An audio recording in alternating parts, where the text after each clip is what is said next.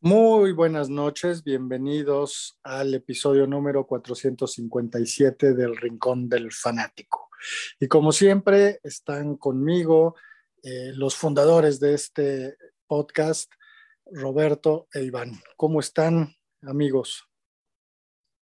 Luis, muy buenas noches. Yo muy bien. ¿Tú qué tal? Muy bien, muy bien. Aquí contento de que eh, está el día de mañana es el trade line de, de, la, de las grandes ligas y se va a poner buenos los, eh, los dos meses finales. Y, pues bueno, paso a paso nos acercamos al fútbol americano. Eh, ¿Qué tal, Iván? ¿Cómo, cómo estás tú? Muy, buenas noches, Luis, Roberto. Un placer estar con ustedes también, a toda nuestra, nuestra audiencia. Pues mi, mi, mi cordial saludo encantado de estar en esta edición. Eh, y, bueno, eh, también pues aprovecho los micrófonos para, para mandarle un saludo de, de, feliz cumpleaños a mi hermana que está hoy de, de, celebración y que también escucha el programa. Entonces le mando pues un feliz cumpleaños a mi hermana Margarita, que está por, por los Estados Unidos y que siempre nos escucha. Así que mi hermana, te deseo un feliz cumpleaños. Eh, y bueno, eh, listo para, para empezar el programa. Muy bien, pues felicidades a, tu hermana Margarita y si nos escucha, pues más todavía, ¿no? Que pues eso es lo que buscamos, audiencia y que pasen un buen rato con, con nosotros. Eh, pues bueno, em, Roberto, cuéntanos qué, vamos a, platicar el día de hoy de tu parte. Bueno, pues continuaremos con este paneo de, de la MLB. También quiero, bueno, que platiquemos lo que justamente mencionaste, de que mañana es el último día para los trades, entonces ahorita están en boca de todos. Vamos a platicar de eso.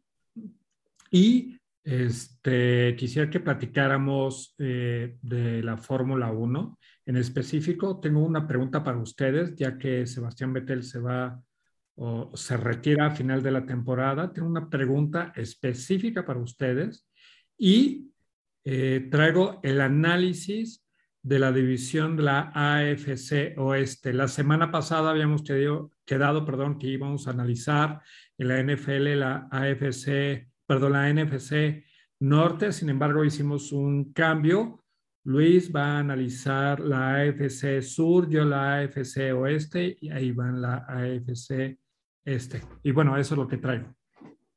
Muy bien, de acuerdo. Eh, Iván, cuéntanos tú qué, qué, traes el día de hoy.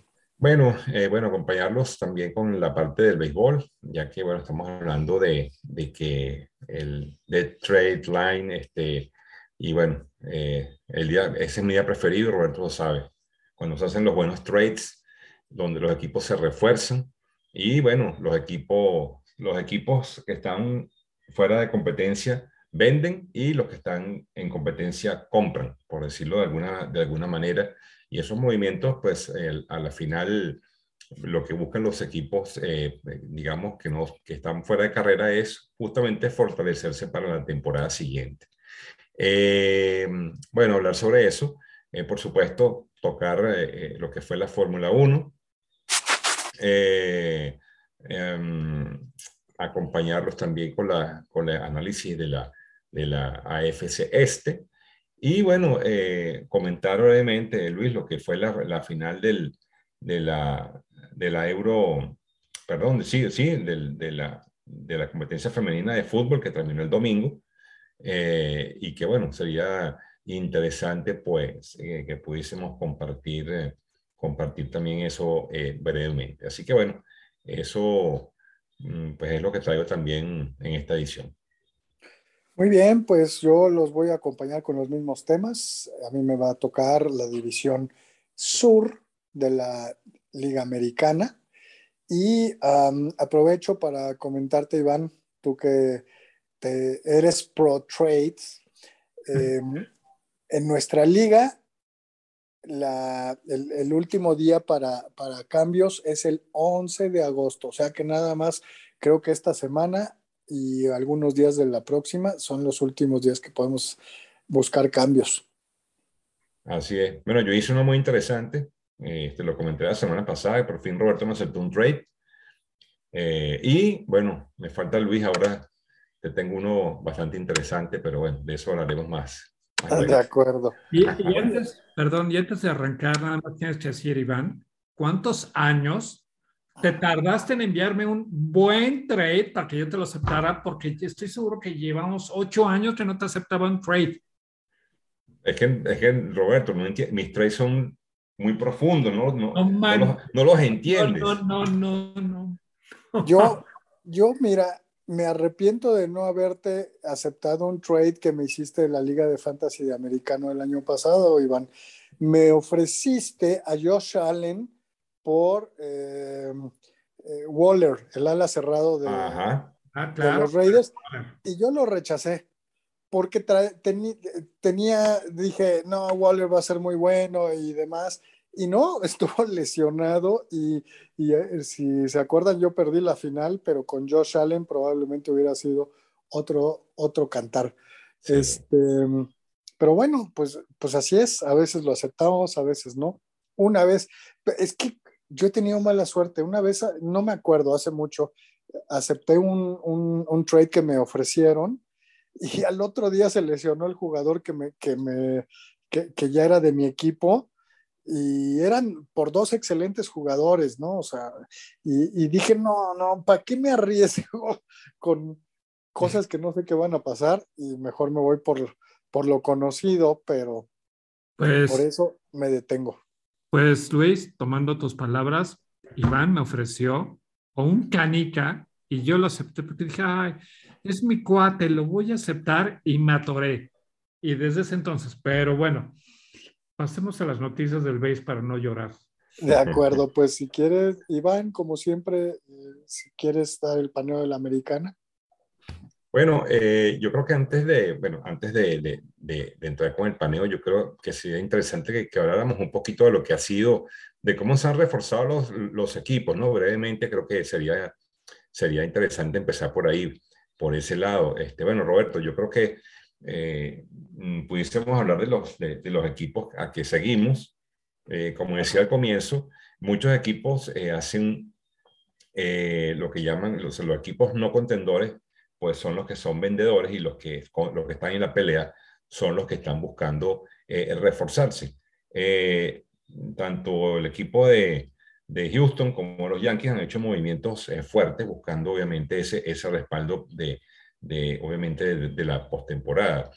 En el caso de, de, nuestro compañero Luis, pues lamentablemente los Piratas creo que no, no, no están en, la, en, ese, en ese camino. Por lo tanto, creo que son lo que llamamos equipo, equipo vendedor. Pero no sé si ellos tengan alguna pieza, eh, Luis, alguna pieza que de repente puedan eh, canjear en aras de conseguir eh, prospectos que le puedan ayudar pues para la temporada 2023. Entonces, bueno, ahí les dejo, la, les dejo esa, esa inquietud y Roberto, empezamos contigo, eh, porque los Astros se, se hicieron un trade interesante y me gustaría saber tu opinión.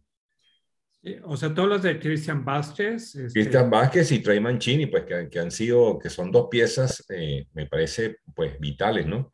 Eh...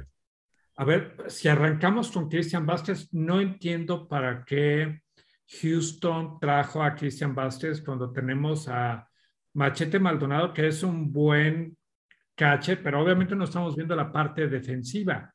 Eh, por ejemplo, Christian Vázquez esta temporada tiene 282 de averaje, ¿no? 8 home runs, una base robadas durante 84 juegos este, en, este 2000, en este 2022.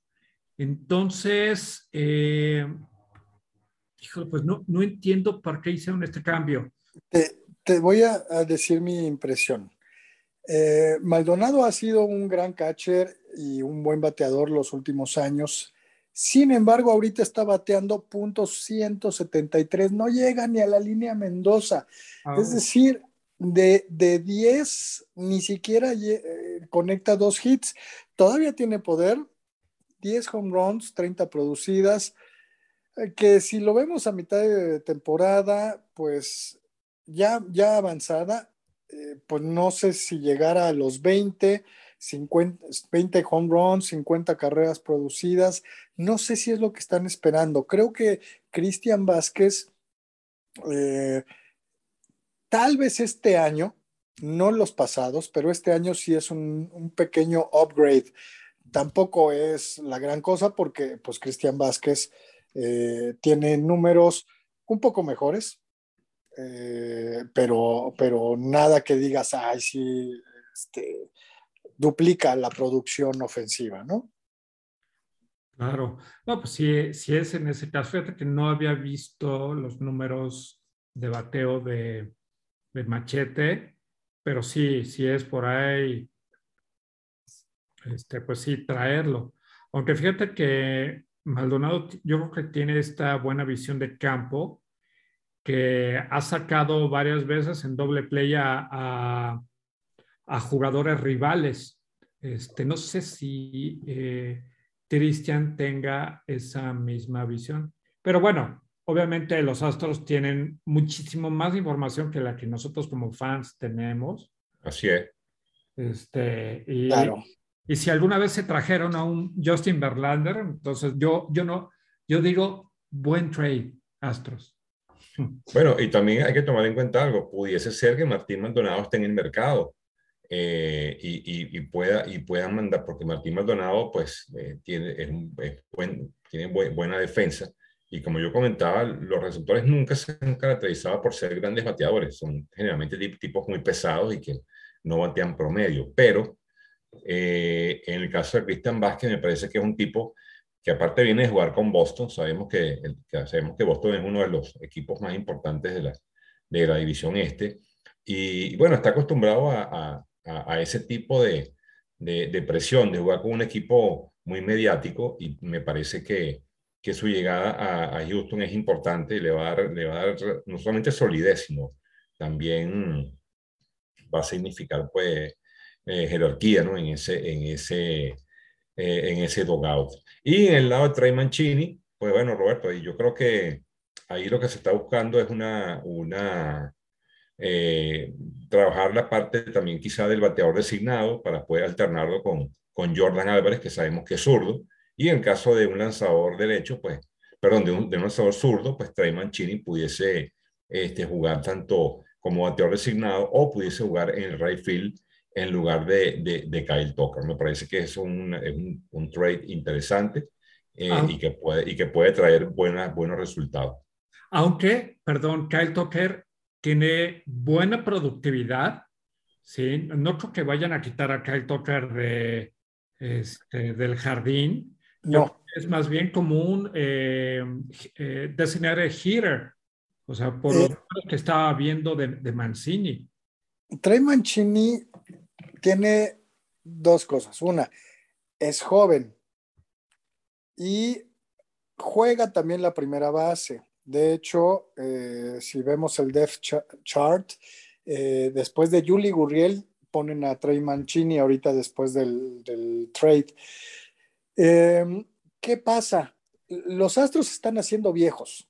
A mí me parece un excelente trade porque Julie Gurriel, así como Correa en su momento, como Altuve, pues ya no son los jóvenes de hace cuatro años, cinco años, ¿no? Entonces, yo creo que van a dejar ir a Yuli Gurriel, que, pues todos ellos han sido campeones eh, y, llega el momento en que cobran mucho, ya no rinden igual, etcétera. Entonces, Trey Mancini va, va, no es nada más para ahorita. Yo creo que sí lo tienen pensado para el futuro. Eh, esa es mi percepción con Trey Mancini. Me gusta mucho el, cambio eh, y, vamos a ver qué tal le, funciona, porque sí, puede jugar eh, right fielder, pero en Baltimore jugaba mucho primera base también, aparte de ser designado. Ok, pues venga, pues buen análisis. Fíjate que yo creo que en estos trades de Astros no vamos a ver que se traigan a pitchers. Yo creo que hoy en día eh, el bullpen, todo lo que es este, picheo directamente de, de Astros está muy solidificado. Yo veo los partidos de Astros, de repente entra, no sé, un, un pitcher, se queda cinco, a lo mejor no, no, hace la, este, no hace la salida de calidad, pero inning tras inning van cambiando diferentes relevistas y con eso amarran el, el, partido. Entonces, creo que los trades que están haciendo Astros son más bien por estas debilidades, como, como tú bien dices, de la parte ofensiva. Ok. Así, totalmente.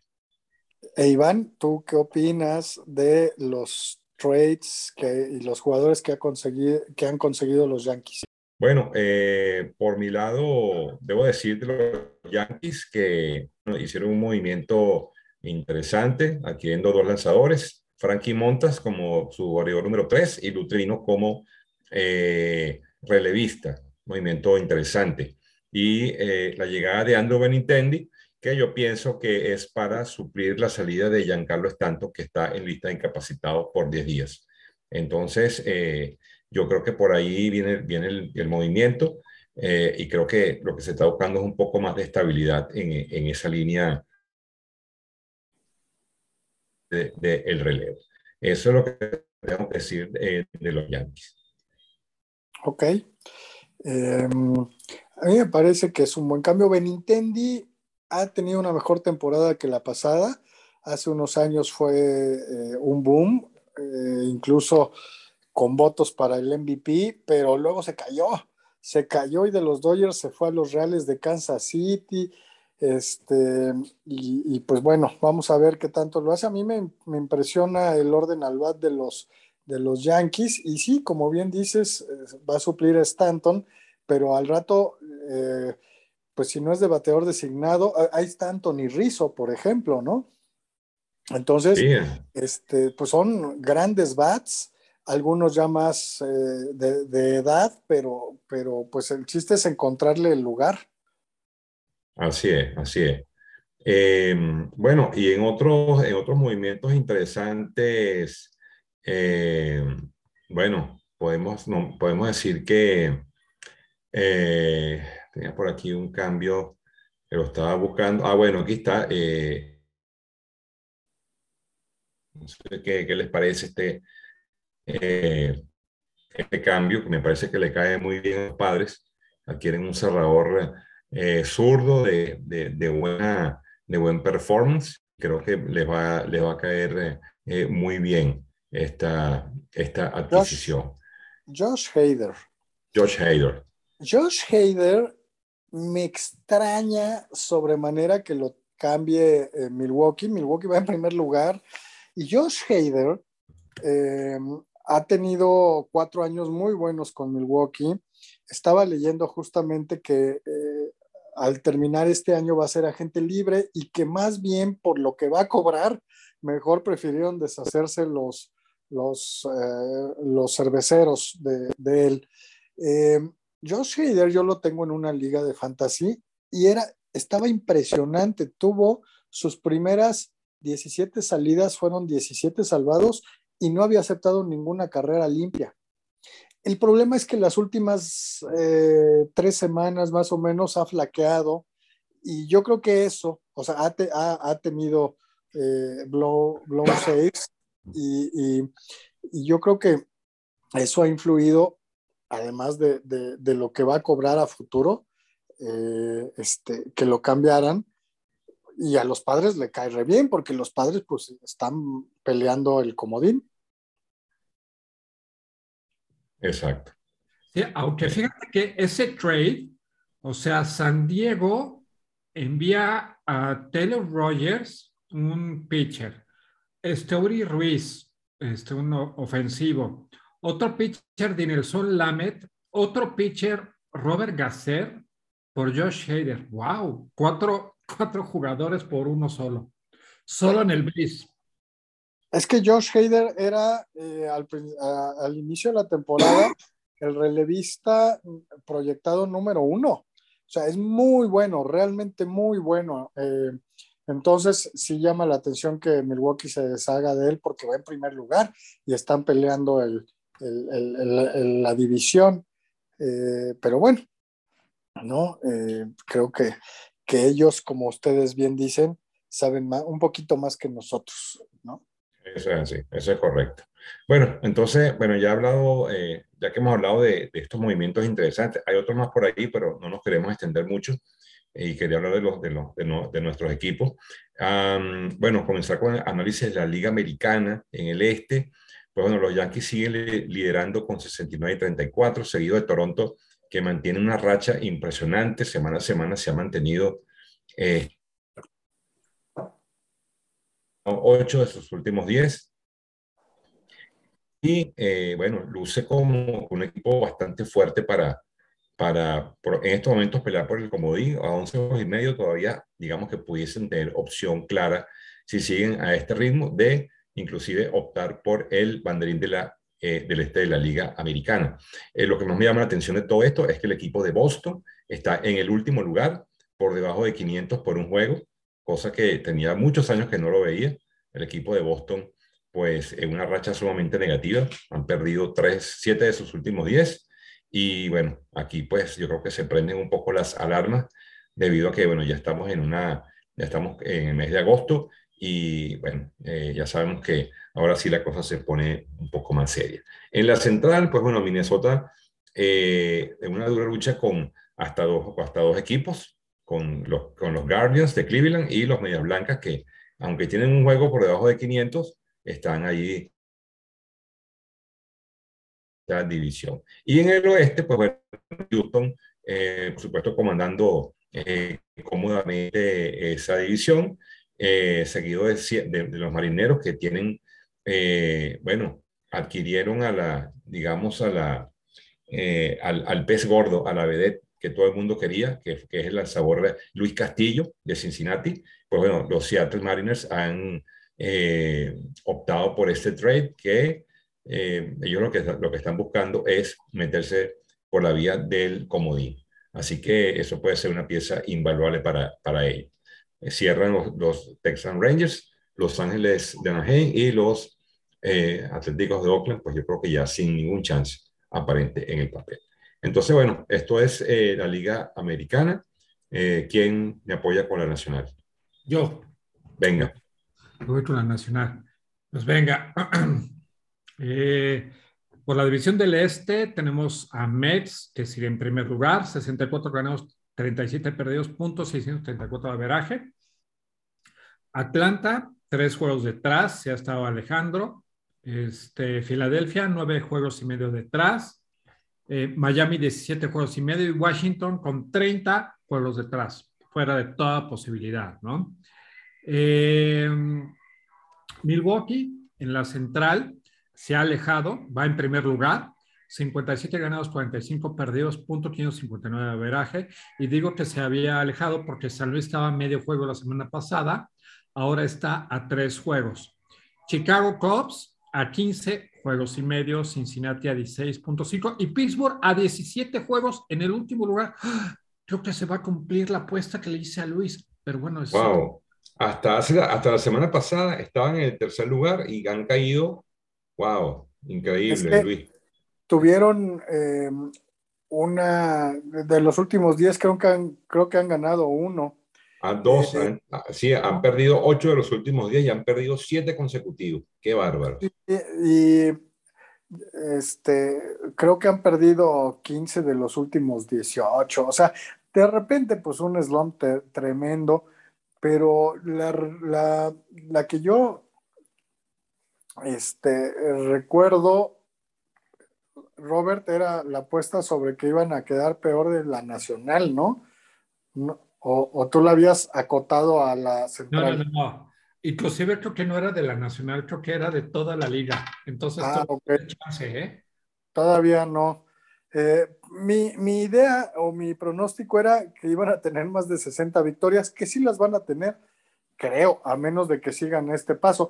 El problema con Pittsburgh, eh, los últimos 30 años casi, eh, siempre daban su, sus buenos jugadores por, este, por, jóvenes como, como, buenos proyectos pero este año ya tienen tantos jóvenes que ya no necesitan más.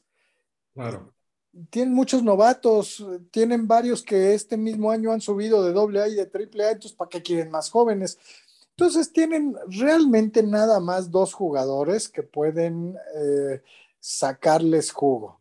Uno es Brian Reynolds, que esta no ha sido su mejor temporada, porque él es muy completo, es muy buen defensivo, corre bien las bases, es, es, un hitter, pero mm, este no ha sido su mejor año. Y el otro es el relevista, que incluso llegó a, estar eh, en, la, en el juego de estrellas, David Bednar, que es un desconocido fuera de Pittsburgh, pero ha hecho un buen trabajo.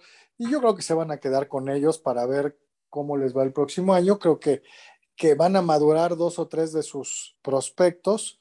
Eh, pero no, no, miren, yo, yo sé que, que Pittsburgh no va a volver a los primeros lugares. No sé si me toque verlo alguna vez, ¿eh? De verdad. Entonces ya, ya ni, ni, ni, tengo esperanzas.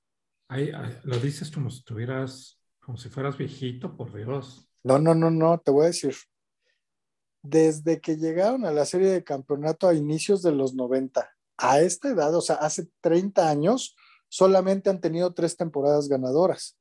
Hace 30 años. ¿Quién no me dice que en otros 30 años va a ser igual?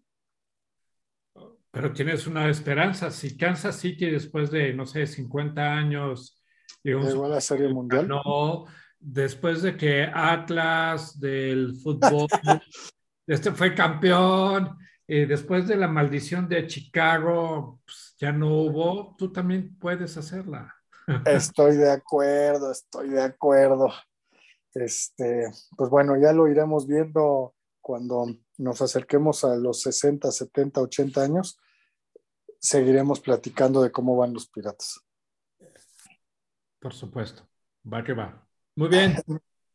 Pues venga, eh, continúo con el análisis de la división del oeste, donde Dodgers es eh, primer lugar, 68 ganados, 33 perdidos, puntos 673 de averaje, con el cual es el mejor de toda la MLB.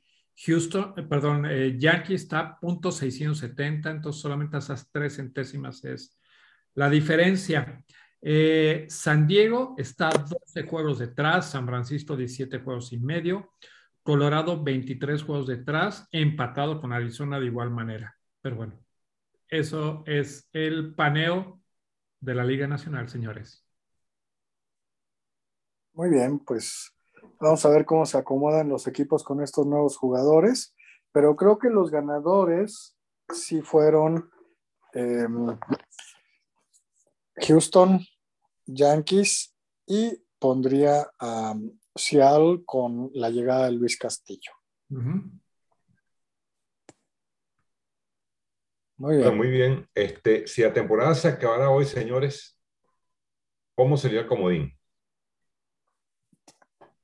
Ahorita te digo. Aquí estamos. En la americana. Eh, y el equipo de también está, está Cleveland. Hasta, hasta, mira, están con chance hasta seis equipos en este momento, pero serían Marineros y Toronto. Y la nacional, eh, si hoy se acaba la temporada, pues sería Atlanta y San Diego. Eh, Filadelfia está también con el mismo récord y San Luis está a un juego. Esos serían los, los juegos de comodín. Bravo, San Diego y Toronto contra Seattle. Ese es el movimiento. Eso es interesante porque semana a semana cambia. Sí, sí. Este, ya estamos llegando a los 100 juegos. La mayoría ya los ya cruzó los 100, tienen 100, 101, 102. Quiere decir que, que restan 60.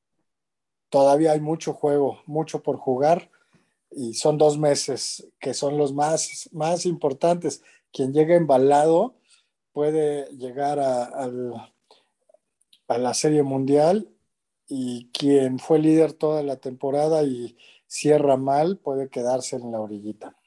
Ok, bueno, hablando de la Fórmula 1, ayer se corrió el Premio de Hungría, una, mítica carrera que siempre está presente en el calendario de la Fórmula 1 y que es un circuito pues interesante de 70 vueltas. Eh, bueno, qué decirles, una carrera sumamente interesante.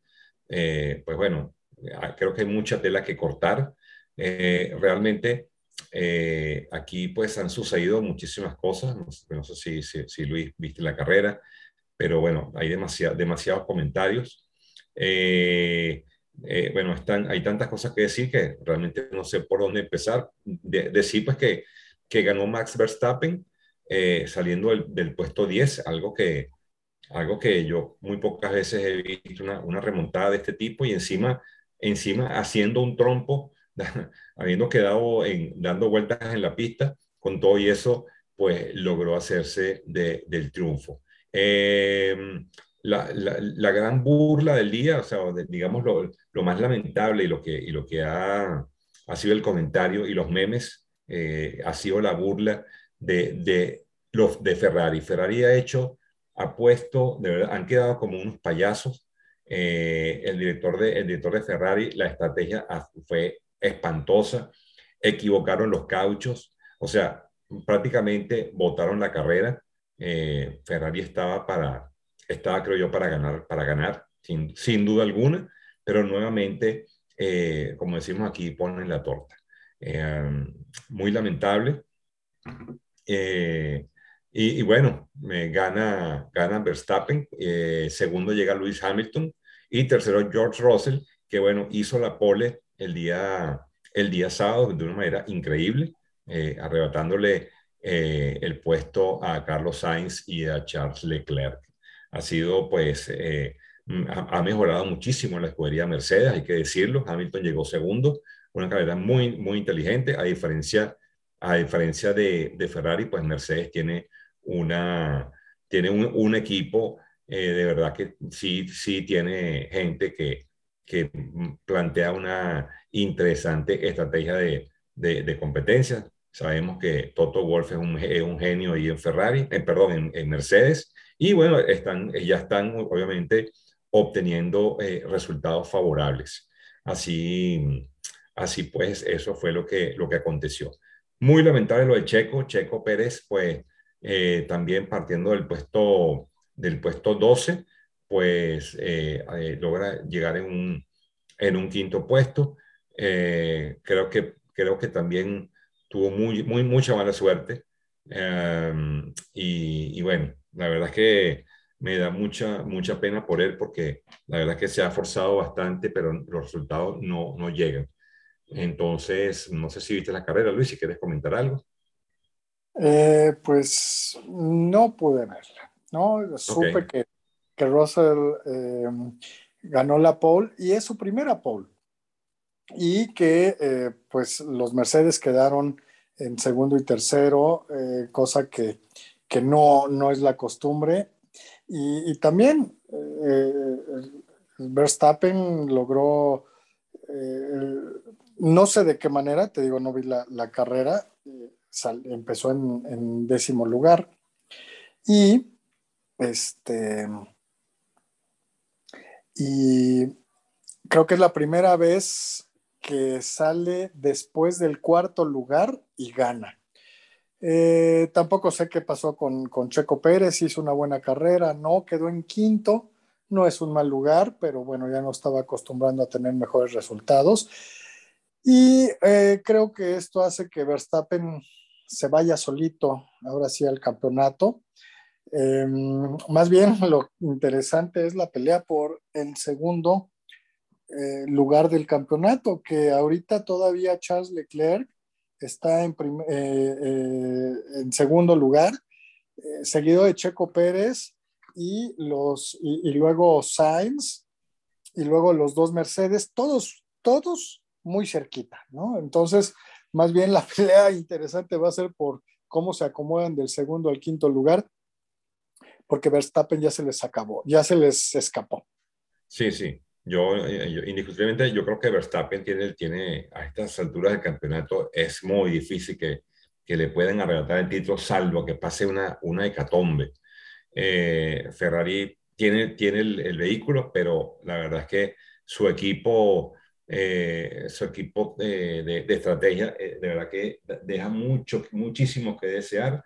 y yo creo que a final de temporada va a haber muchos despidos en Ferrari, eh, definitivamente, porque lo que han hecho es bochornoso. Los memes han sido increíbles a, eh, todo nivel, pues, pues, los han llamado payasos, los han llamado ineptos, de, todo tipo de, de, adjetivos de una manera muy educada, pero eh, realmente ha sido vergonzoso lo de la escudería Ferrari teniendo el vehículo. Entonces yo creo que aquí la pelea, como tú bien dices, Luis, se va a centrar básicamente en el segundo puesto. Yo creo que Checo, si, si mantiene, si logra eh, tener un ritmo y logra ser constante, yo creo que Checo pudiese inclusive optar por el subcampeonato. Pero bueno, tiene que mejorar mucho y tiene que, el equipo también tiene que, tiene que ayudarlo, porque creo que ha tenido muy mala suerte. El Checo tiene, Checo tiene el ritmo, tiene el carro y es simplemente, eh, pues bueno, un poquito más de suerte en su, eh, con su estrategia, con su ingeniero y bueno, ojalá que eso sea así. una, una de, de las eh, noticias que tengo que decir de, de Fórmula 1 es que eh, em, Sebastián Vettel anuncia su retiro eh, y eh, se va a correr hasta este año. Realmente no sé las razones, pero creo que dijo basta la Fórmula 1 y su puesto va a ser ocupado por Fernando Alonso, que bueno, deja la escudería Alpine para incorporarse a este monstruo inglés que es la escudería de Aston Martin. Creo que tenías una pregunta por ahí, Roberto. Exacto, mi pregunta es, Sebastián Vettel decide retirarse y, y eh, cuando era un chavo, 10, 11 años, se toma una foto con Lewis Hamilton, Lewis Hamilton pues ya piloto de Fórmula 1 y él un niño aspirando a llegar a ser piloto de Fórmula 1 y lo hace. Y ahora se retira y Lewis Hamilton sigue de piloto. ¿Por qué, ¿Por qué creen que sigue Lewis Hamilton de piloto? El primero dice, me quiero retirar para dedicarme a mis hijos. O sea, creo que está haciendo la decisión correcta en un deporte en el que andan los autos eh, a 300 kilómetros por hora, que hay un riesgo muy grande de lesiones o, o, la muerte, como lo que le pasó o sea, no, no, se murió el piloto de hace como unas tres semanas, pero sí tuvo un, este, un, o sea, un, un gran choque que le causó lesiones. ¿Por qué creen que, que Lewis Hamilton siga? O sea, fama, el tipo ganó campeonatos mucho, el plata, creo que tiene demasiado. No sé, ¿ustedes por qué creen? Eh, vas, Adelante, tú primero, después, después yo doy mi opinión. Eh, hay personas que dicen, este es mi modus vivendi, y, y, le dan prioridad a, lo que ellos sienten, contrario a pensar por el bien de la familia, etc. Eh, eso por un lado. Por, por el otro, bajarte de ese pedestal donde tienes ocho campeonatos, aunque el año pasado lo perdiste, pero él aspira como a, volver a sentirse campeón y a volver a ser campeón, cosa que Betel ya no puede.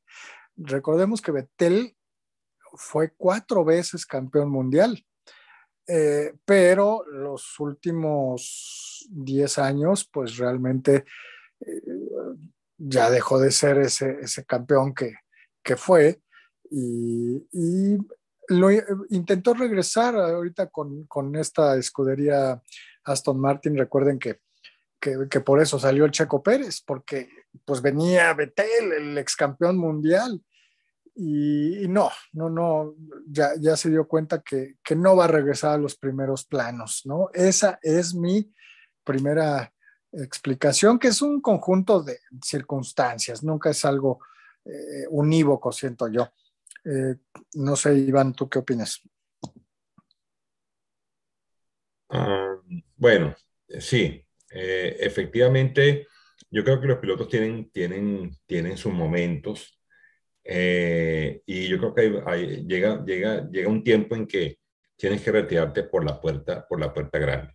Eh, recuerden que eh, Sebastian Vettel eh, fue cuatro veces campeón del mundo, justamente con la escudería Red Bull. Eh, bueno, fueron sus, sus, mejores años.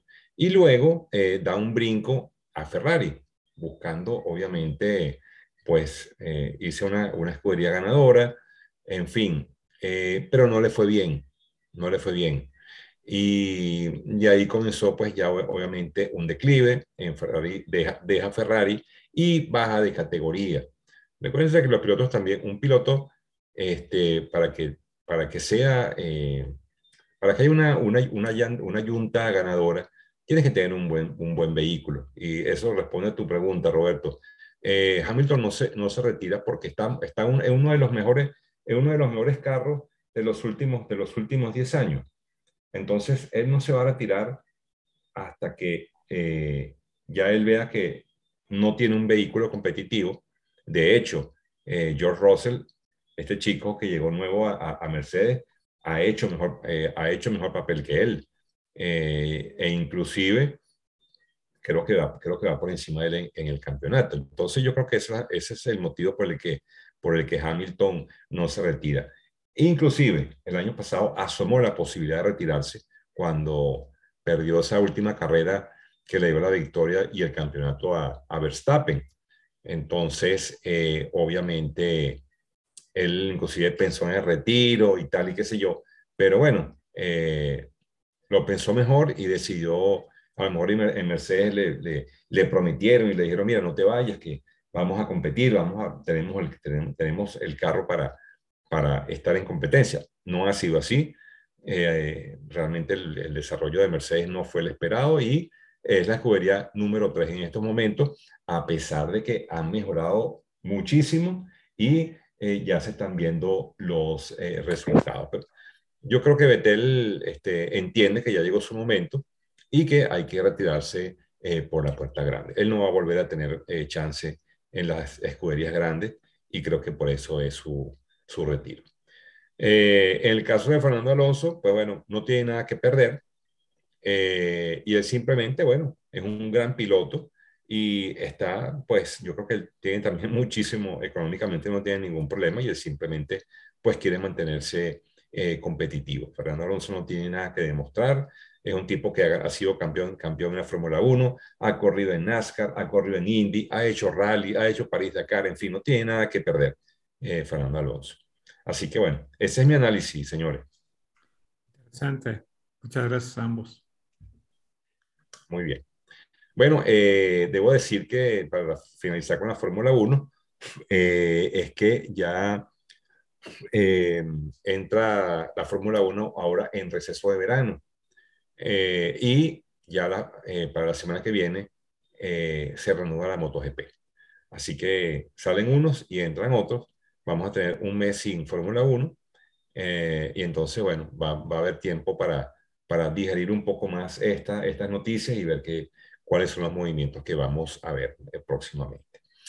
Eh, bueno, con esto entonces finalizo mi análisis de la, de la Fórmula 1 y ya para antes de entrar en materia de, de NFL, pues rápidamente Luis quería comentar que eh, el equipo femenino de Inglaterra pues se alzó con la, con la ansiada copa. ¿Cómo viste esto? ¿Qué te parece? bueno, creo que eran las, eh, eran las, las favoritas junto con Alemania. Eh, y bueno, tuvieron una, de tuvieron un torneo impecable estas chicas inglesas.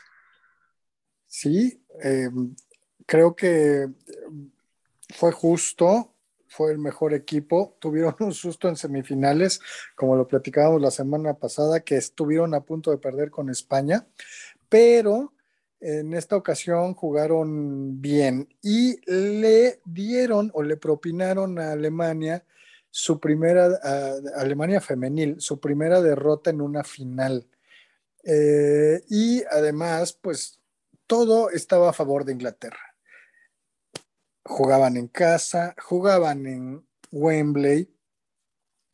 Em, y este, si hubieran perdido, hubiera sido la, un, maracanazo, pero para Inglaterra, ¿no? Entonces, eh, bien, creo que lo hicieron bien, el juego estuvo parejo, se fue adelante 1-0 eh, Inglaterra, empató 1-1 Alemania, eh, todo esto en el segundo tiempo, y en eh, tiempo suplementario mete un gol por ahí del minuto 110 Inglaterra y aguantan, aguantan los últimos 10 minutos y son justas campeonas desde mi punto de vista.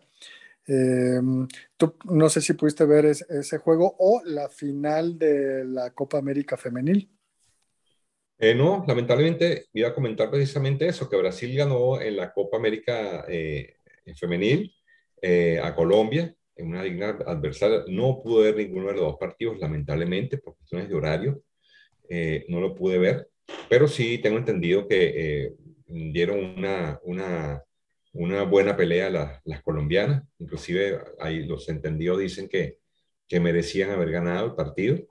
Eh, pero bueno, te repito, no pude, no pude ver ninguno de los, de los partidos y bueno, quizás voy a intentar verlos en diferido para poder tener una opinión un poco más clara. Pero no quería dejar pasar la oportunidad para comentarlo, eh, puesto que bueno, sabemos que aquí eh, en nuestra audiencia pues hay mucha gente seguidora del fútbol y bueno, esto no se, no lo podemos dejar pasar eh, por debajo de la mesa. Así que bueno, aunque sea hemos tocado, hemos tocado el tema y bueno, felicidades a ambas selecciones, tanto a la brasileña como a la inglesa, que como tú bien dices, pues es justa ganadora del torneo. Eh, siempre el equipo alemán, tanto en femenino como en masculino, creo que son los más fuertes de Europa y bueno, eh, una, un digno segundo, segundo puesto. Así que bueno, excelente con, con esta noticia. Y, y, bueno, si no tienen más nada, pues podemos eh, arrancar de, de, lleno con la NFL, pues en aras de, del tiempo. ¿Qué les parece? Claro, muy bien. Ok. Bueno, entonces, eh, adelante, Roberto. Empieza, eh, que vamos, de qué vamos a, a conversar. Um, todas las cosas que, que hay por ahí en... Hay noticias interesantes también de la, de la NFL. Eh, no sé si quieres hablar rápidamente de eso o arrancar de una vez con el análisis. Pues mira, rápido las noticias son que Deshaun Watson obtuvo por parte de un juez, no de la NFL, seis juegos de suspensión. La NFL tiene tres días para apelar, ¿no? Que pueden ser más, que pueden ser menos, etcétera. La NFLPA, que es la Asociación de Jugadores de la NFL, decidió no apelar. Entonces, todo queda del lado de la, de la NFL. Ahora, este, eso puede ser algo, o sea, es como irónico, ¿no? O sea, si abusas de mujeres y solamente recibes seis este, partidos, y por ejemplo, Calvin Ridley, que apostó 1.500 dólares, lo, lo suspendieron toda la temporada. Pero antes de, pasar con ustedes para escuchar qué opinan de esto, el, eh, el primer jugador suspendido sin un cargo criminal por una cuestión sexual fue Ben Roethlisberger en el 2010. Solamente lo castigaron seis juegos. Los Rooney pidieron que lo cambiaron de equipo y en ese entonces 49ers Seahawks Raiders y Cleveland mostraron interés en él y ya no se dio nada. Pero nada más para que estén enterados de, o tengan el contexto, ¿no? Sí, sí, es correcto. Sí, ya a partir de él fueron, eh, bueno, ya sea por eh, cuestiones de carácter sexual o eh, de violencia física contra sus parejas, eh, empezaron a desfilar varios, varios jugadores, ¿no? Eh, incluso, no sé si recuerdan ese buen corredor de los Ravens, eh, Ray Rice, ya no volvió a la liga, ¿no? Claro. Este, y bueno, ahorita está todavía pendiente la, la, suspensión que le van a poner a Alvin Camara. También ahí no es contra mujeres, pero también es por agresión física. Eh, que va a, pasarle factura de manera importante a Nueva Orleans, porque pues Camara los últimos cinco años ha sido eh, uno de los top ten jugadores eh, de la liga. Y pues bueno, creo que nos quedamos muy cortos con Watson, ya lo habíamos platicado, como a alguien que apuesta 1.500 dólares como Ridley, por el bien del juego, lo apuestan un, lo suspenden un año y este hombre lo suspenden solo seis juegos, ¿no? Pero bueno, son la ambivalencia, la bipolaridad de la NFL, que sabemos que a pesar de que es muy buen producto, manda el dinero como siempre. Sí, los intereses y, las cosas en la NFL son inentendibles. Esas son las cosas que yo no puedo entender. Eh, no sé por qué pasa esto aquí en la, NFL. Son, cosas que, me molestan mucho, la verdad. Son, son, son dañinas para el, para, para, para el deporte. Yo creo que deben haberlo suspendido todo el año y encima de eso, este, que pagar la cárcel, honestamente. Eso no tiene justificación. Pero bueno. bueno, otra noticia, y quería saber su comentario, es que, bueno, finalmente Divo Samuel llega a un acuerdo con los 49ers por tres años y 71.55 millones de dólares. De los cuales 58.1 eh, son garantizados. ¿Qué les parece? Eh, pues mira, este eh, Ivo Samuel había amagado con no ir a los campamentos optativos e inclusive, este, inclusive ya no presentarse en, en, en, partidos de temporada regular. Entonces yo creo que fue un buen business para él.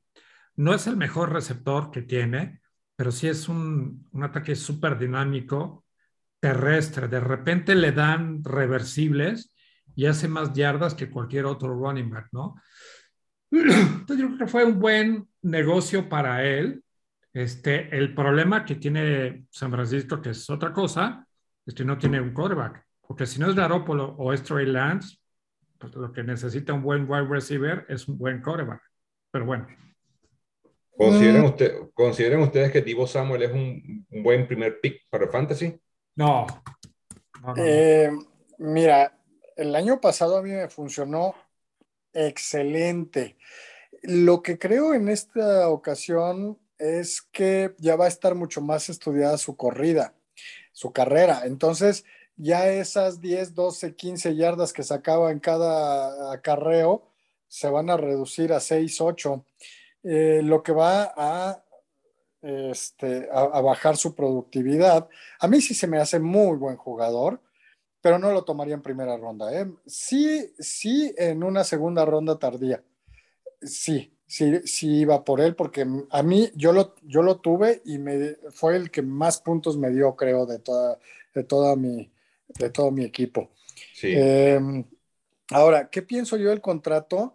Híjole, tiene varias aristas. Por un lado, entiendo San Francisco que es un gran jugador y no lo quiere dejar ir a pesar de que es buen jugador, no es un top 5 o un, pues, tal vez receptor, un top 10 sí es, pero dices, es que o le suelto más lana o se va.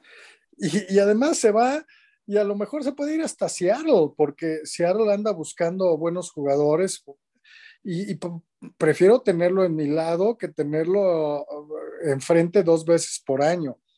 Eh, por otro lado, Veamos contratos. Christian Kirk, jugador, eh, receptor de los Arizona Cardinals. Muy medianito, muy... Eh, eh, ¿no? Nunca fue alguien que brillaba.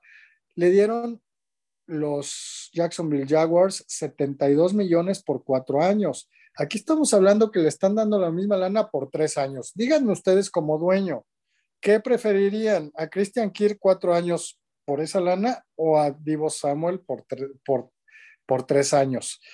Eh, como no podemos ver a futuro, yo me quedaba con, con Samuel por tres años. Eh, y lo otro, los sueldos se van a seguir incrementando, entonces si no lo contratan ahorita, al rato, pues eh, les va a salir más caro, ¿no? Entonces, eh, eh, es difícil hacer una, un, juicio real, certero, eh, objetivo, porque son muchos puntos de vista los que hay que ver. sin embargo, como siempre lo digo, yo soy pro eh, jugador y me parece que está bien que le den un buen contrato. Pero para eso este, hacen todas las cosas que tienen que hacer, ¿no? Para poder obtener este tipo de contratos. Claro, sí, sí. Y este, bueno, además de, Divo Samuel, em, este, nada más quería comentar que, salió un, un, análisis, una evaluación, y ¿saben cuál es la franquicia más valiosa de la NFL? Sí, los Dallas Cowboys.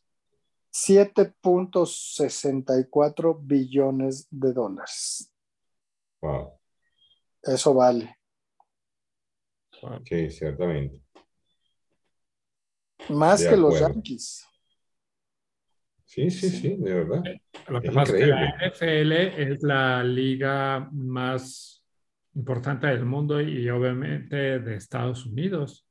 Mira, yo, yo te lo pongo así.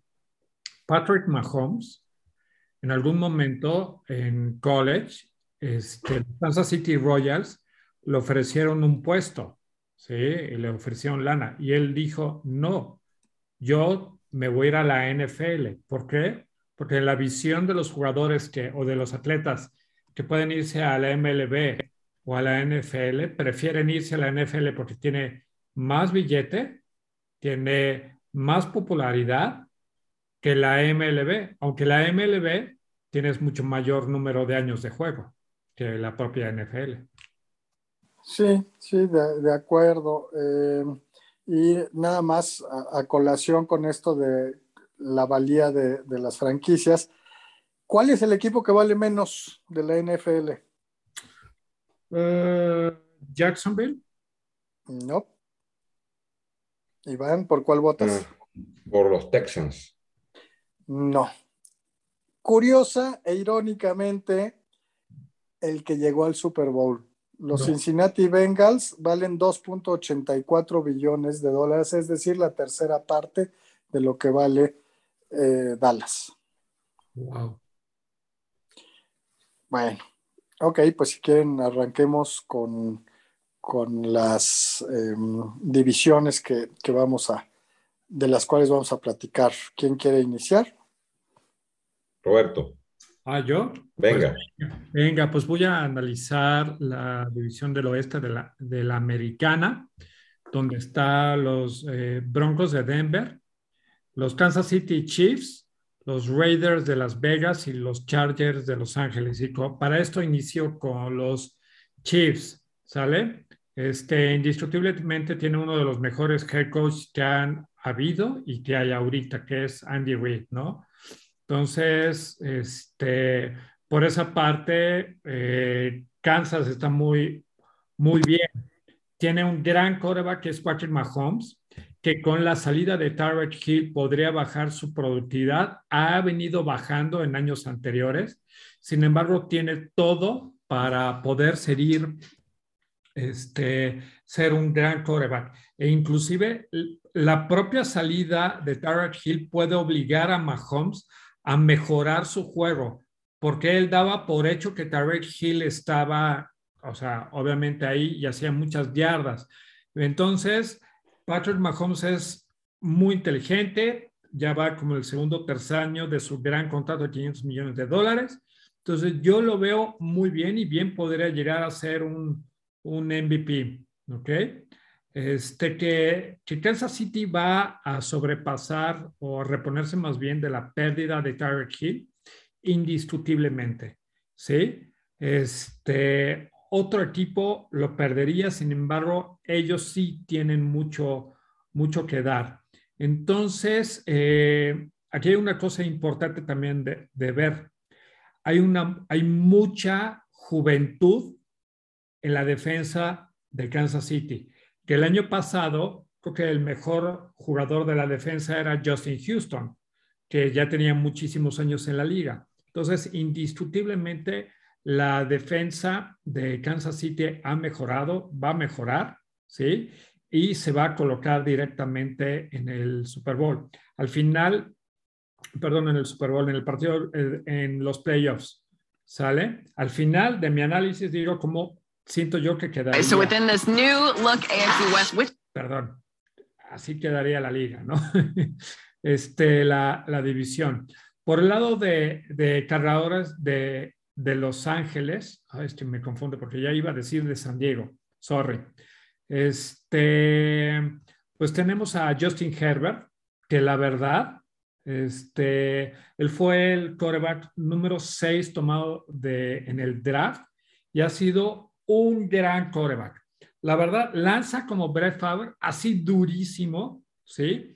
Este, tiene un, es como un rayo láser, pone el rayo láser en el, en el receptor y lo dispara. Entonces, la verdad, es un gran quarterback, inclusive en términos de fantasy, él es uno muy, muy, muy bueno, ¿sí? Este,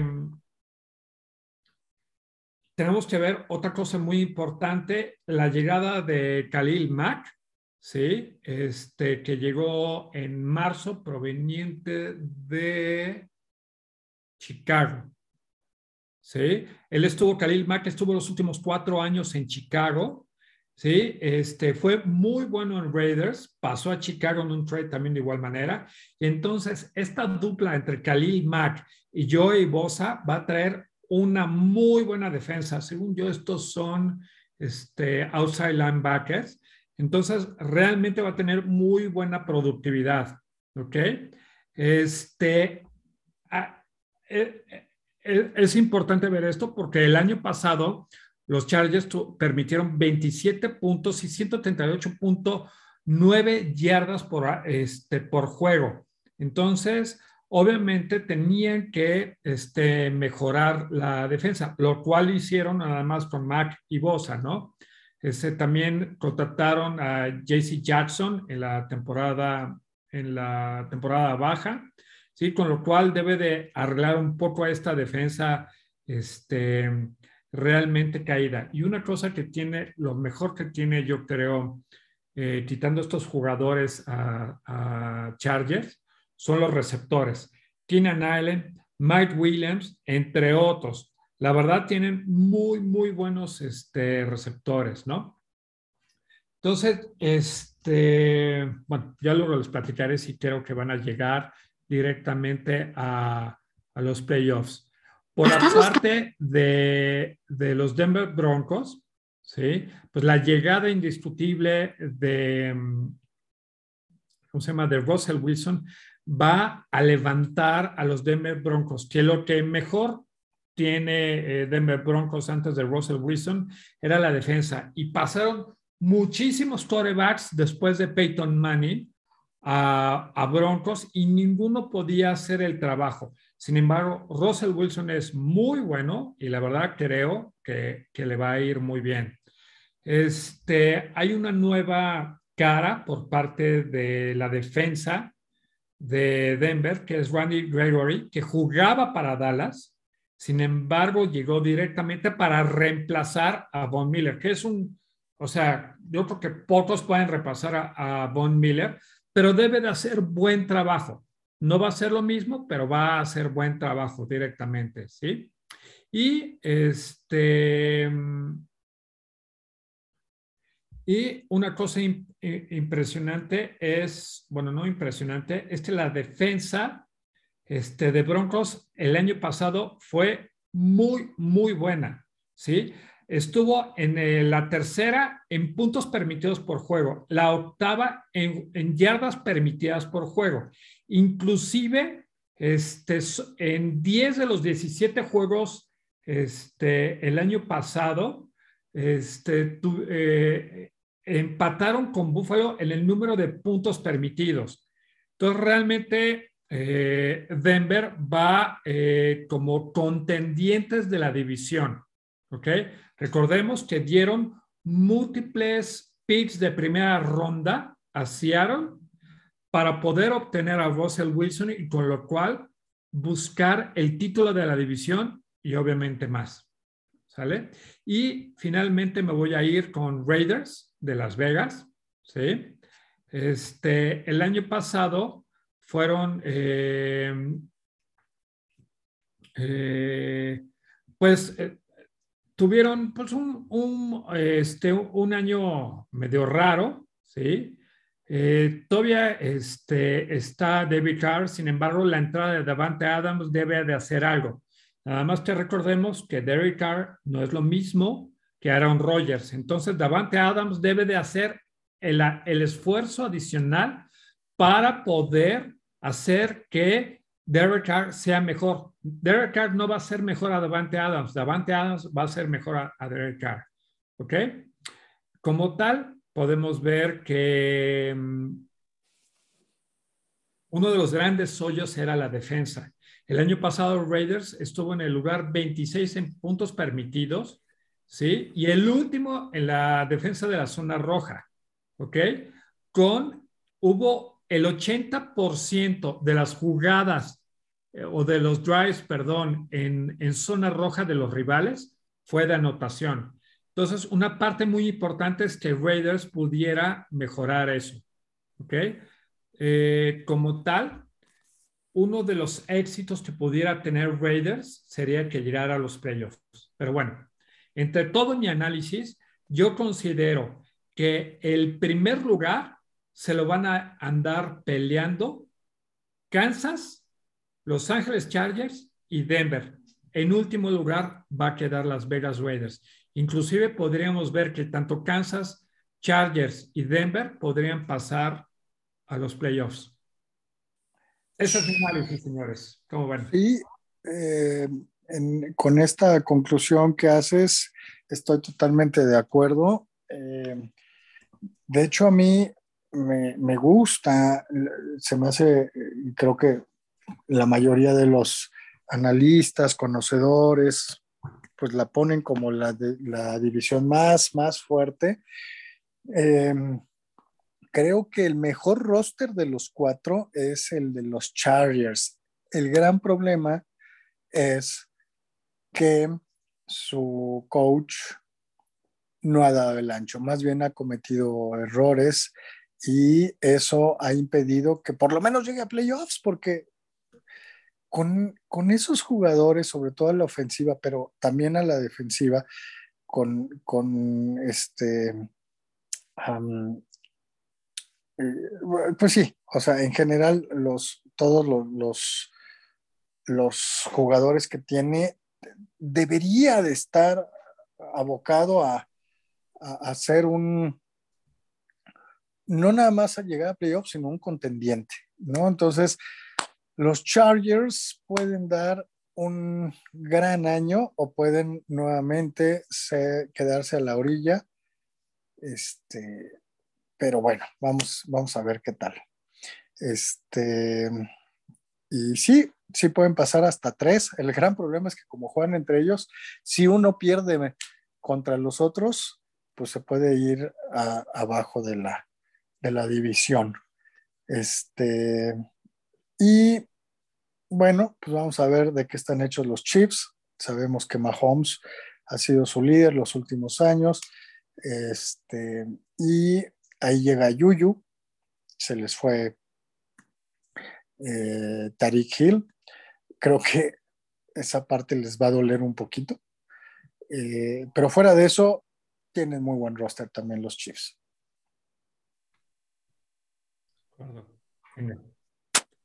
Muy bien pues si quieren hablo un poquito de, de la división sur, que es una división que por lo menos en México y seguramente en la mayoría de Latinoamérica no es tan vista porque no es una, eh, no son equipos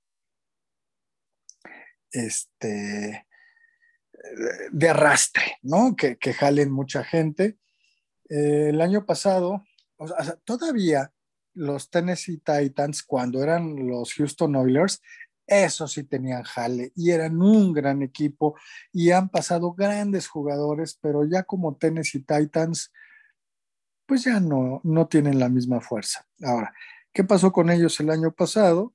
Eh, pues sabemos que Titans dio no nada más, eh, no nada más se llevó la liga, la división, se llevó la Liga Americana, fue el primer sembrado contra todo pronóstico, a pesar de que desde la semana número em, nueve, creo, o sea, la mitad de la temporada, se lesionó Derrick Henry, ¿no?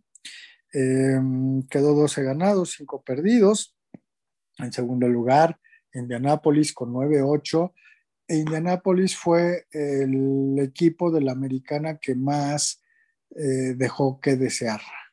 Eh, él era casi casi un seguro ganador o por lo menos para entrar a playoffs y tenía todo en sus manos, pero perdieron contra su coco. ¿Cuál es su coco? Pues los Jacksonville Jaguars, que nada más ganaron tres juegos el año pasado.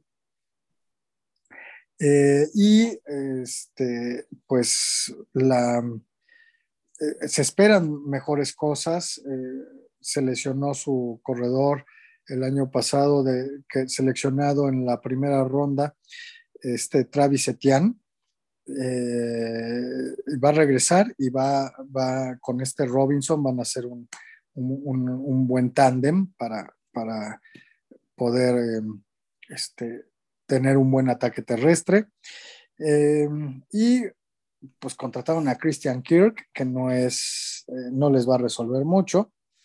Eh, y bueno, creo que entre Jacksonville y Houston, que igual los Texans, nadie hablaba de ellos el año pasado. Este, es más, los colocaban como el peor equipo de toda la liga. No fue así. Ganaron cuatro juegos. Pero bueno, vamos, vamos a hablar un poquito de este año. Y este año es claro que el equipo favorito a vencer con la gran contratación de Matt Ryan, pues son los Indianapolis Colts. Eh, tienen a eh, este Jonathan Taylor, que fue una explosión el año pasado, fue el líder corredor de toda la liga. Eh, y entra a su tercer año sano, fuerte y con más experiencia y eh, probablemente sea el líder corredor este, de, la liga, ¿no? pero la llegada de Matt Ryan, de Matt Ryan que, que dejaron ir a, este Carson Wentz, este, pues realmente, a pesar de su edad, Matt Ryan es un gran lanzador, un gran pasador, y aunque no tiene grandes receptores, son, sobre todo los, los titulares, son receptores que, que, este, que, cumplen, ¿no? Eh, Michael Pittman y, este eh, Paris Campbell. Eh, son, no, no, son de, este, de renombre, no son de jalar reflectores, pero cumplen.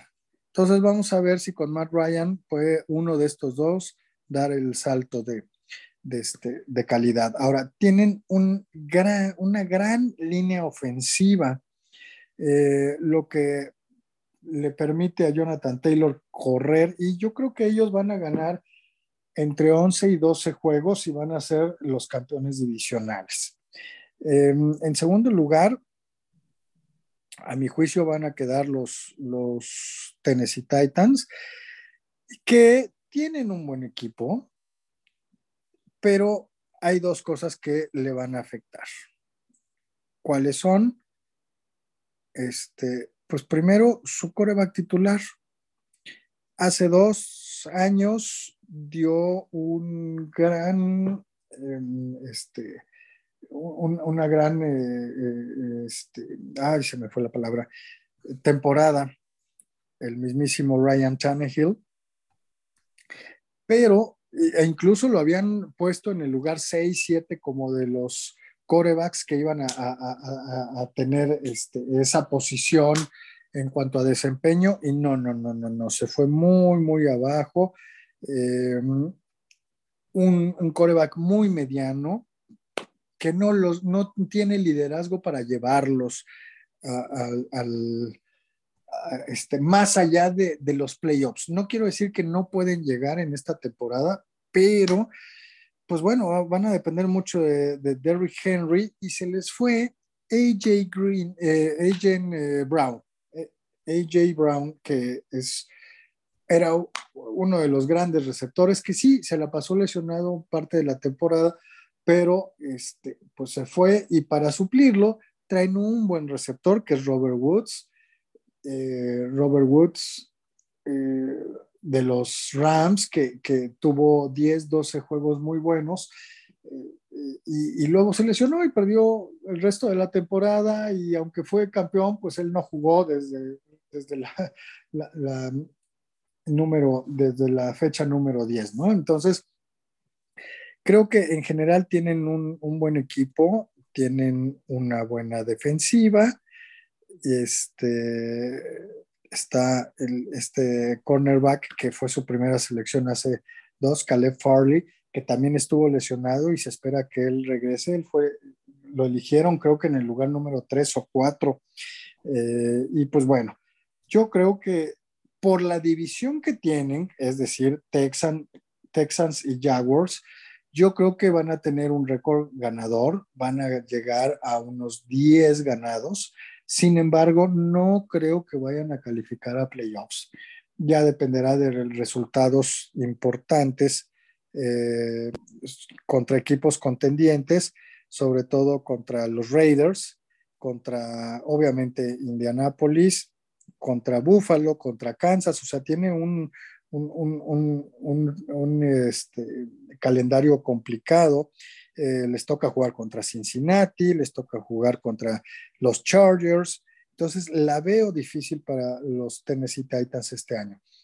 Y los dos equipos de media tabla para abajo, sabemos que son tanto los eh, Jaguars como los eh, Houston, Texas, ¿no? De los Jaguars, ¿qué podemos decir brevemente? Pues que es el segundo, segundo año de Trevor Lawrence, que esperamos muchas mejores cosas. El año pasado, eh, pues no tenían un buen coach, que de hecho salió a mitad de la temporada. Este, y eh, le faltaba madurar. Casi, mm, casi ningún coreback novato tiene una gran temporada. Eh, y, pues ese fue el caso con Trevor Lawrence, ¿no? Contrataron a Evan Ingram, que, era el ala cerrada de los eh, gigantes, y contrataron a Christian Kirk, eh, pero fuera de eso no tienen otra arma importante a la ofensiva. Además, se les fue eh, Miles Jack, que, pues durante seis años fue el pilar como linebacker central. Eh, se fue a los Steelers, entonces por ahí van a sufrir para recuperarlo o para tapar el hueco que dejó, ¿no? Yo creo que van a tener un mejor desempeño que el año pasado sin embargo, van a quedar con más o menos 5 o 6 ganados. No los veo eh, con un mejor récord. Y finalmente, los eh, pobres y alicaídos y golpeados eh, Houston Texans, que sabemos todo lo que pasó con, con este Watson, no jugó toda la temporada pasada, ya se deshicieron de él, ellos salieron embarrados y bueno, está Davis Mills en su segundo año. Es un coreback que lo seleccionaron en la tercera o cuarta ronda del año pasado y que cumplió. No se puede decir otra cosa más que cumplió. Ahora, tienen de eh, corredor titular a Marlon Mack, un desecho de, de Indianápolis. No le veo mucho futuro. Creo que su mejor jugador a la ofensiva es Brandon Cooks, un receptor eh, subvaluado, que fue muy bueno con sobre todo los em, eh, New Orleans Saints. Y, bueno, ¿no? Fuera de eso, la ofensiva, la defensiva no tiene grandes nombres. Este, y yo creo que les va a costar trabajo llegar a los cuatro triunfos que tuvieron el año pasado. Creo que van a ocupar el último lugar de la división con tres o cuatro ganados, ¿no? Y nada más concluyendo, creo que solamente va a pasar un equipo que va a ser el campeón Indianapolis Colts. ¿Ok? Entonces, con esto cerraría la división sur de la americana. Interesante. Además, una cosa importante, este, Matt Ice Ryan, eh, puede ser que no sea el mismo que teníamos en las primeras cinco o seis temporadas, pero hace unos años llegó al Super Bowl y llegó claro. con un gran ataque ofensivo. Y a diferencia de otros quarterbacks que llegan así relegados a otro equipo, este, Ice Ryan tiene, digo, tiene inteligencia y creo que todavía tiene brazo, no, no como, reitero, no como el que tenía al inicio de su carrera, pero sigue siendo un buen quarterback. De acuerdo, estoy totalmente de acuerdo. De hecho, yo creo que Matt Ryan, si, hubiera jugado en, en, eh, en un equipo eh, consagrado, eh, hubiera tenido dos o tres campeonatos, ¿no? ¿A qué me refiero? Si hubiera jugado con Kansas, si hubiera jugado con los Patriotas, incluso, ¿no? En, en, un buen equipo de los Steelers, pero bueno, este, vamos a, yo, yo espero que, que sea un muy buen año de Matt Ryan. Ustedes me van a perdonar lo que les voy a decir, pero para mí Matt Ryan está quemado, señores. Ya no tenía receptores, ya ven que Julio Jones eh, pues eh, bajó de juego y salió del equipo, luego Kevin Ridley, eh, no nada más esta suspensión de un año, sino también había tenido ya problemas emocionales, entonces tampoco tenía buenos receptores, ¿no? Creo que le afectó mucho a Matt Ryan su derrota del Super Bowl. Claro.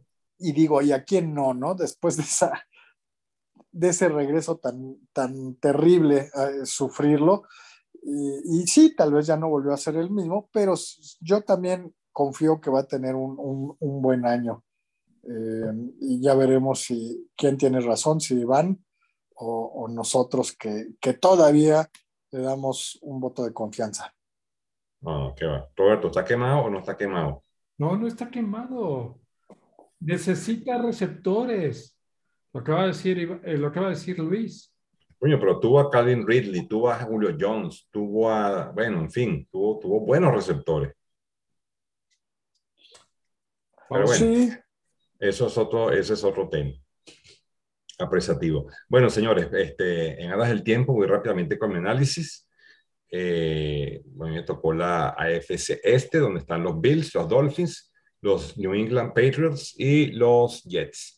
Esta es una división, pues obviamente eh, que eh, creo definitivamente está hecha para el equipo de, de Buffalo. Creo que Buffalo no va a tener ningún, ningún, ningún obstáculo para ganar esto. realmente creo que, creo que tiene, tiene el equipo y, y, una deuda con su afición, ¿okay? porque lamentablemente el año pasado perdieron un partido en tiempo extra, no tuvieron chance de, eh, bueno, se hablaba mucho de, de, lo injusto que era, que era el overtime, ¿no? pero bueno, quedaron con esa deuda con la, con la, con la fanaticada. Entonces, bueno, eh, cosas eh, interesantes en este equipo, bueno, ya conocemos sus receptores, eh, bueno, ni hablar de Josh Allen, muchacho que año a año va, va madurando. Este, considero que, que, es uno de los mejores eh, eh, mariscales de campo. pues bueno, em, tienen receptores interesantes como Stephon Dix, ya, ya lo conocemos. Adquirieron a Jameson Crowder, que, era un, bueno, considero que es un receptor interesante, proveniente de los, de los Jets, si no me equivoco. Uh, un buen, un buen tight end como Dawson Knox. Adquirieron a OJ Howard de, los de los Buccaneers como, como su segundo eh, tight end.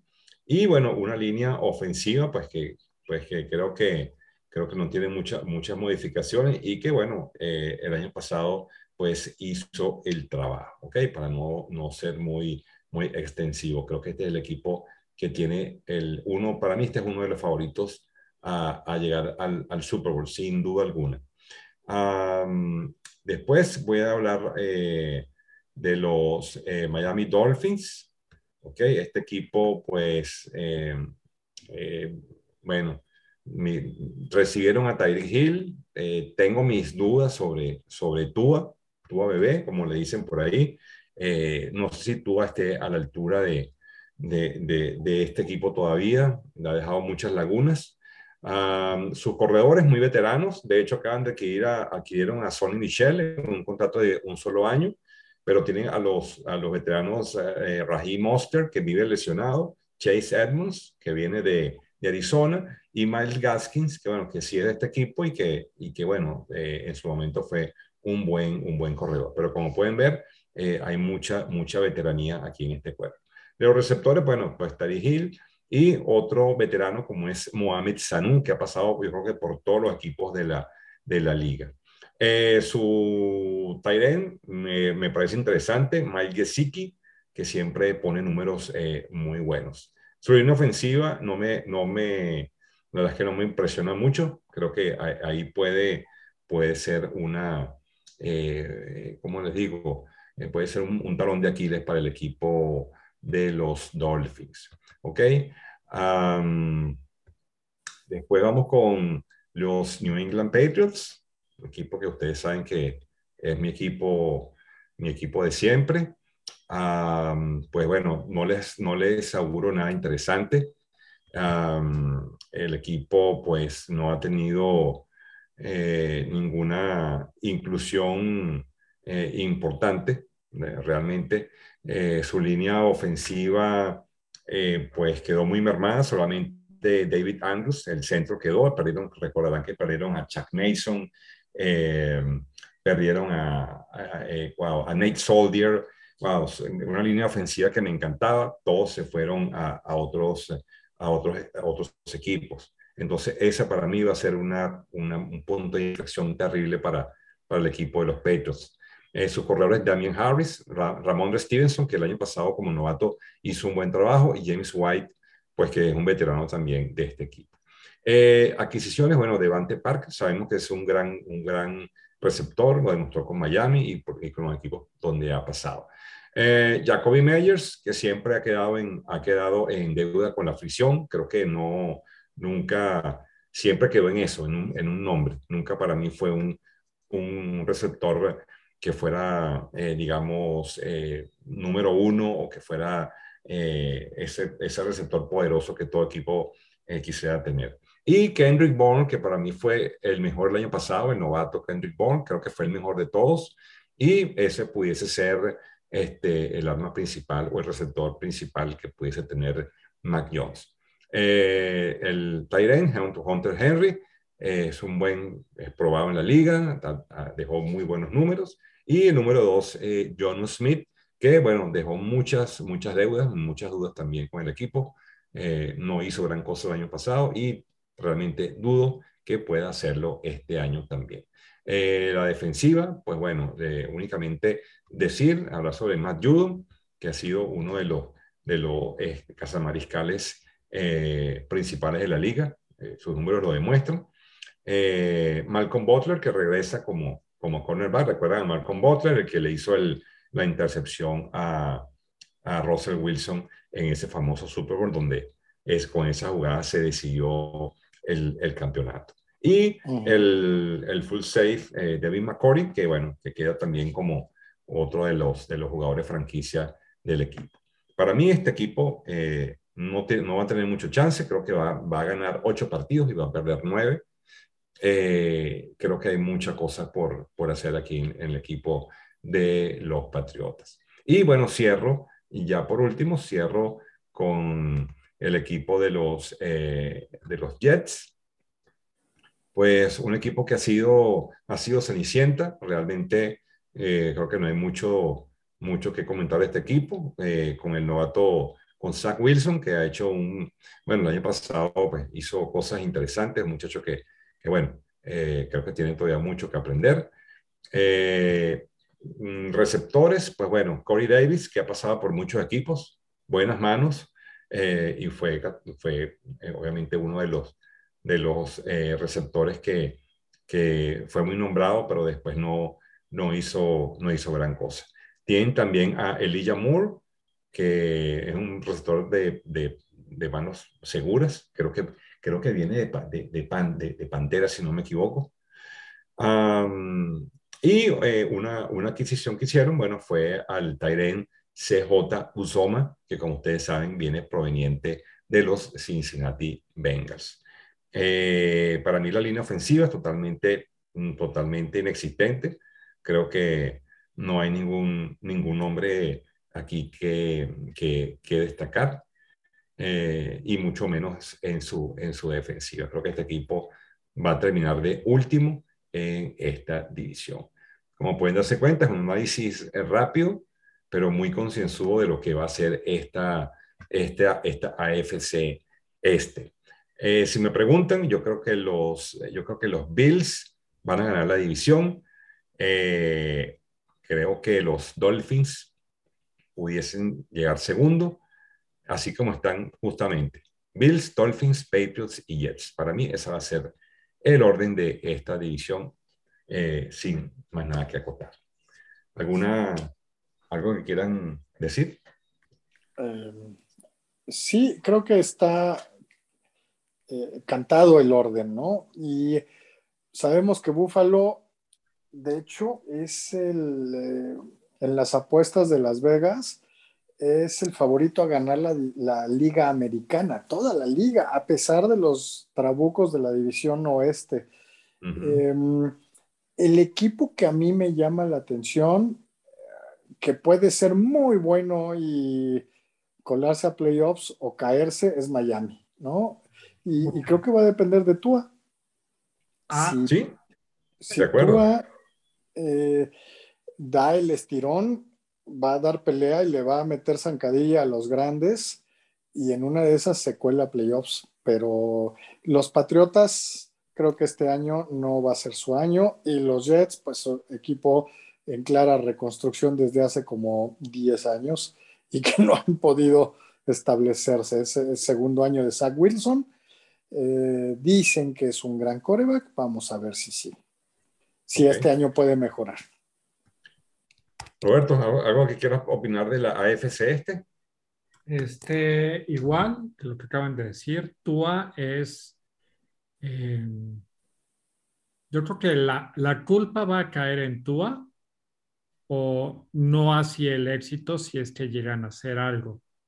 creo que aquí Tua no es el coreback que debería estar en, en Miami. Creo que arriesgaron mucho al tomarlo en el draft, como lo platicamos en años anteriores y no sé si la entrada de Tarek Hill sea lo bueno este, para, o sea, va a ser bueno para Miami, pero no sé si ya han, leído noticias en que Tua y Hill se pelean.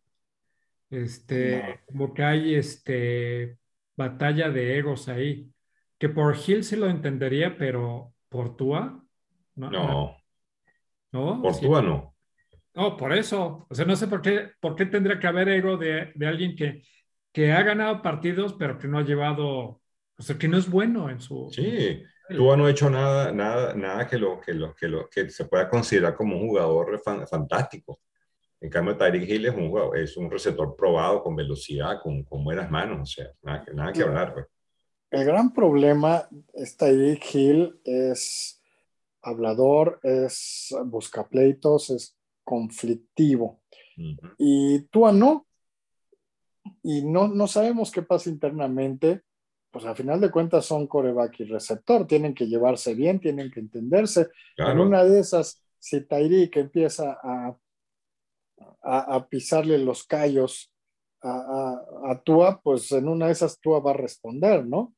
Entonces, este, quién sabe qué pase, pero a mí creo que la contratación de Tariq Hill es muy buena en el papel, pero para el vestidor no, porque no es un buen jugador, no es un buen eh, eh, compañero de equipo. Entonces vamos a ver qué, cómo resulta. Y el número dos en Miami está Eddie Bridgewater, que bueno, ya ustedes saben, ya ustedes saben la historia. Eh, pues bueno, un mariscal suplente y, y, bueno, no creo que, no creo que calcen los puntos. Así que bueno, en Miami tienen que confiar en Tua o si no, pero bueno, eh, comparado con el resto de la, de, la, división, creo que es el que tiene el plantel eh, más interesante, porque tienen, tienen jugadores veteranos de, que, que, que, que saben que, han jugado en equipos ganadores y, y, eso también puede marcar la, la, diferencia. ese tiene un jugador como Jalen Waddle, que es, un receptor que me gusta muchísimo. Este chico, el año pasado dio, dio Oh, muy sí. buenos números. Wow, que sí, muy buenos números. Y me gusta mucho Mike Gesicki como Tyren. Es un jugador bien, bien oportuno, eh, se mueve muy bien la, se mueve muy bien. No es muy, muy buen defensa, pero hace, hace su, su, su trabajo. Así que bueno, para mí ese, ese va a ser el orden. Eh, Bills, Miami, Nueva Inglaterra y Jets. Muy bien. Eh, bueno, la semana que viene pues estaremos eh, comentando, bueno, tenemos tres, cuatro divisiones, pero obviamente no sé cómo iremos, bueno, creo que pudiésemos hacerla, dedicarle, eh, ¿cómo diríamos ahí, Roberto? Una, como hicimos hoy, porque nos va a sobrar una. um, O podríamos que- hacer dos y dos. Sí. o pudiésemos hacer dos y dos, exactamente.